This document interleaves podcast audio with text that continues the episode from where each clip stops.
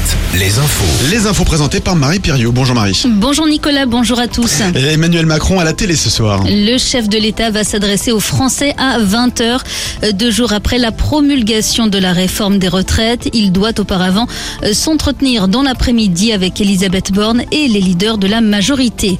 L'intersyndicale, elle, a prévu de s'exprimer après la prise de parole présidentielle. Une nouvelle journée de mobilisation est d'ores et déjà prévue pour le 1er mai. En attendant, des concerts de klaxons sont prévus ce soir dans de nombreuses communes, notamment à Saint-Pierre-des-Corps.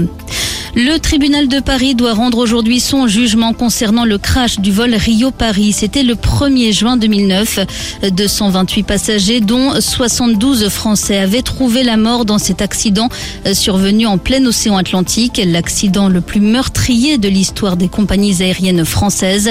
Airbus et Air France avaient comparu fin 2022 pour homicide involontaire. Les deux entreprises encourent 225 000 euros d'amende.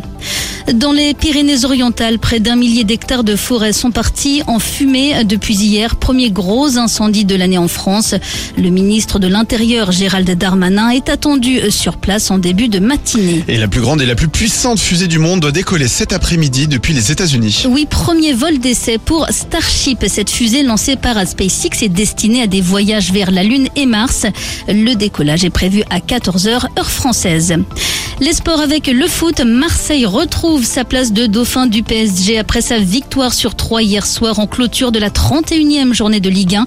Euh, plus tôt dans la journée, Angers, la lanterne rouge, avait concédé une nouvelle défaite, la 23e de la saison, à Clermont sur le score de 2-1. Défaite sur le même score de Nantes à Auxerre. Les Canaries qui ne comptent plus que deux points d'avance au classement sur le premier relégable. En rugby, 9 essais pour les filles de l'équipe de France qui jouaient hier à Vannes dans le cadre du tournoi des Six Nations. Victoire 55 à 0 face à l'Écosse. Les Bleus qui restent pour l'instant invaincus dans cette épreuve affronteront le Pays de Galles dimanche prochain à Grenoble. Les 24 heures du Mans en moto, Honda a remporté hier la 46e édition sur le circuit Bugatti.